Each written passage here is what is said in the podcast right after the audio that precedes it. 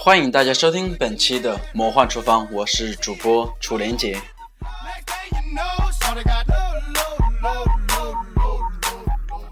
今天我们这期节目的话，主要是看一看最近这两天的话，在我们的网上有哪些比较值得我们去探讨的一些新闻，跟大家进行一个分享。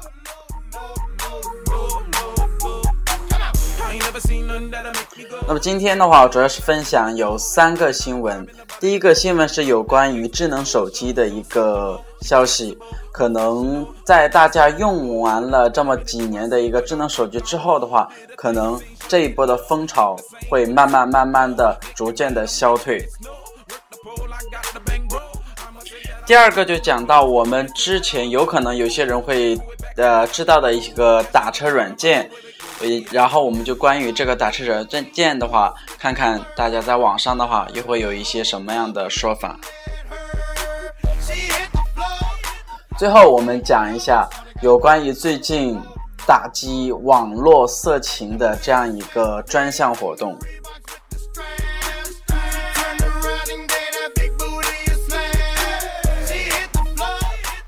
好，第一个是关于智能手机的七年之痒。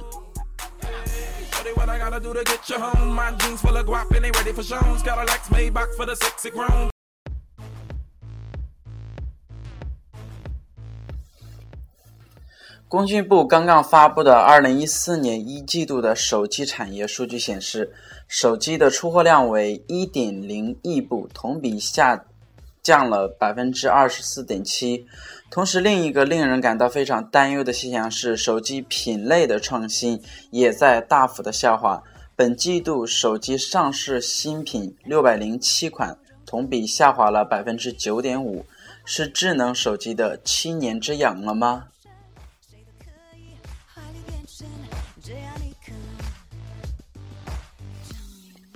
那么，中国手机行业已经连续第五个季度出货量出现了一个下滑的一个现象。那么，工信部刚刚也发布了二零一四年。一季度的一个手机产业数据显示，呃，那么四月九日的话，三星就称，由于智能手机的一个销量额增长放缓，持续对于呃营业造成了一个压力，那么该公司的一个净利润将出现。连续第二个季度的一个下滑，预计在今年的第一季度，营业利润为八点四万亿韩元，约合人民币四百九十五亿元，同比下滑了百分之四点三。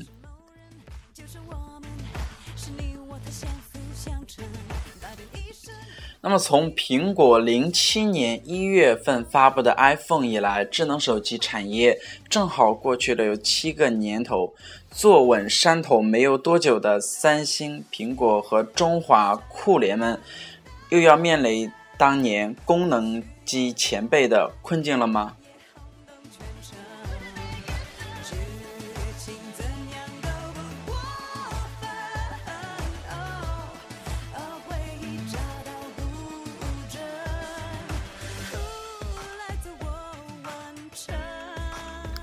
那么对于这个智能手机的话，我是这样看的，呃，因为随着时代的不断的一个前进，随着人们对于生活品质的独占的逐渐的升高，也随着现在的科技发展的越来越快，以及科技的成果越来越成熟，那么我们对于一个新的事物的要求也就会越来越高。像之前的话，我们都是用的手机都是属于按键手机，那么现在。逐渐，大家都已经慢慢接受了这种智能手机、平板，还有一些触摸屏的一些手机，这些都是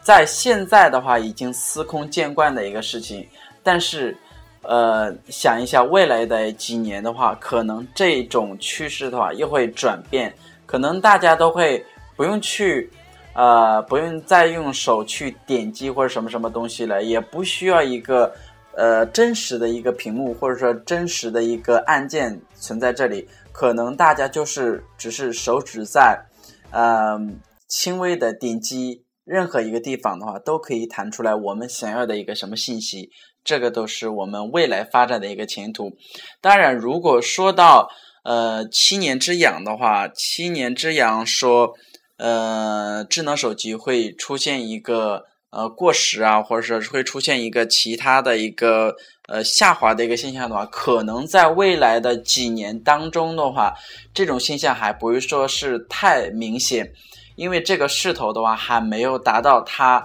所谓的一个巅峰时期，可能。如果说苹果在连续出了呃几代以后，然后三星也连续出了几代之后，大家对于这种智能手机的话，已经不存在什么新鲜感了。以后可能下一个苹果的诞生就会出现。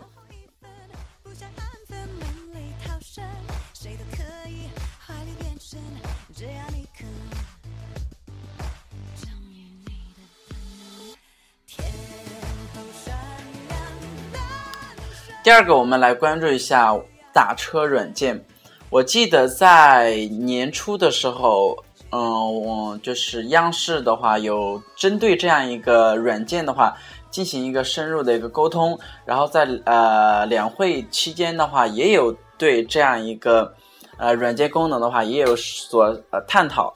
呃，那么现在来说的话，就是我们对于打车软件。到底用的舒不舒心？呃，对于市场方面的一个公平度的话，又会是一个什么样的状况？我们下面就来关注一下该软件的一个介绍。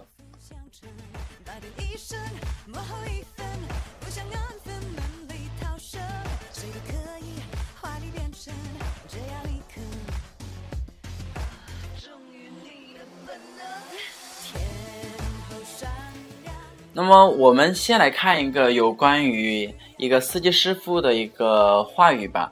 就是说他是这样讲的：说我们公司禁止用任何的打车软件，不安全。司机开车都是要带着身家性命在玩，要对乘客和自己的负责。那么这边开车，那边还要留意打车软件的声音，还要去查看地址，按手机抢单，多不安全。从去年到现在，我们公司已经有多起事故，都是因为司机开车抢单引起的。公司就禁止用打车软件，我没意见。公司就，呃，司机的话就应该老老实实的开车，不能够分心，这才是咱的职业道德。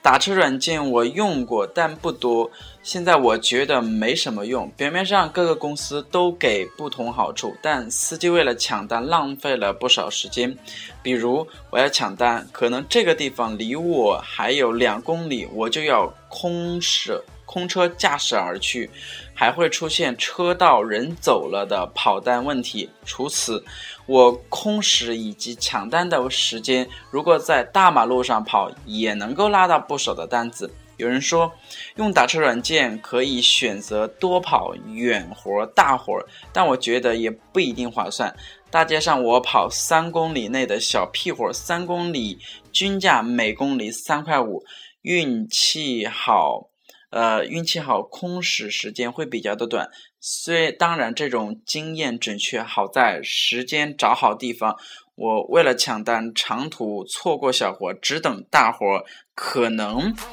可能一时拉了六七块钱的一个活，我一时拉嗯那种小活的话，也不比他少。不光要看大活挣得多，也要看啊放弃了大活而赚的那种小活的钱。大活每天都那么多，用打车软件，大活量不会很多，还会有这么多的司机在抢着，抢不到就得干耗时间。那么我们通过这样一个司机的讲述的话，其实我们也可以慢慢的感觉到，该一个软件其实它有它的弊端，也有它的一个呃优势。因为它的一个优势的话，可能就是因为现在智能手机的一个应用，让我们在呃使用手机的一个功能方面的话多了一种选择，也让有一些人们的话。在充分的利用手机这样一个软件的情况之下的话，得到他自己的一个便利条件，而且我们也会看到有很多的好处。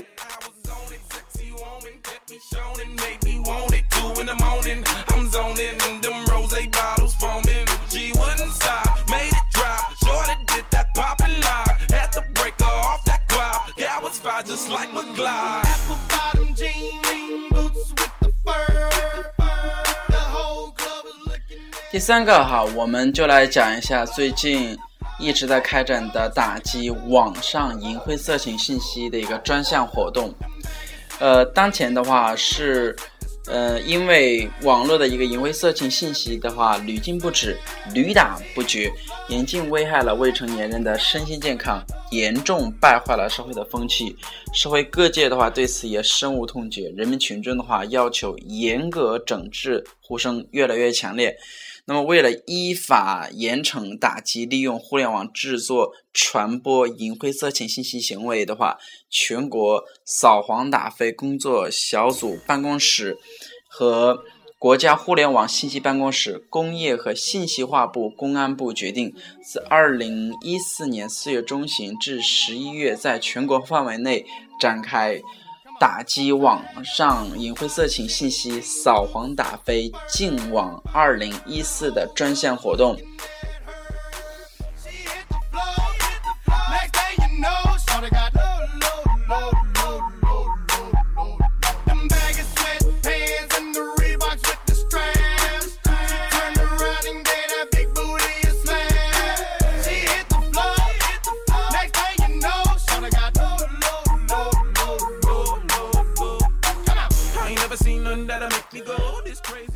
那么我们看到新华时评的话，它就有这样一个一段话，就是说，阻击色情营销需要行业内部加强自律，以每日三省吾身的自觉对网页内容开展自审自查，坚决抵制不良营销模式，承担起社会责任。有关部门的话，则应该应旗帜鲜明地开展亮剑，安排专门力量。浏览网上的一个信息，谁搞色情营销就坚决拿下。不仅关闭涉事网站，对责任的企业和人员也要加大惩处力度，让搞色情营销者得不偿失，悔不当初。在我看来的话，我对于这样一个事件的话。嗯，还是持一个比较支持和鼓励的一个态度，因为现在我们看到很多有一些不是说太正规的网站的话，你只要一点击的话，它就会弹出很多很多有关于色情的一些网页啊，或者说有一些色情的画面呐，这些都对于那些未成年来说的话，都是不好的一个影响。可能对于我们这种呃成年人的话，会有一定的抵抗力，也会有。对这个东西的一个司空见惯的一个态度，可能对于那些未成年人来说的话，就是一个非常大的诱惑，可能会导致他们思想的一个不纯洁。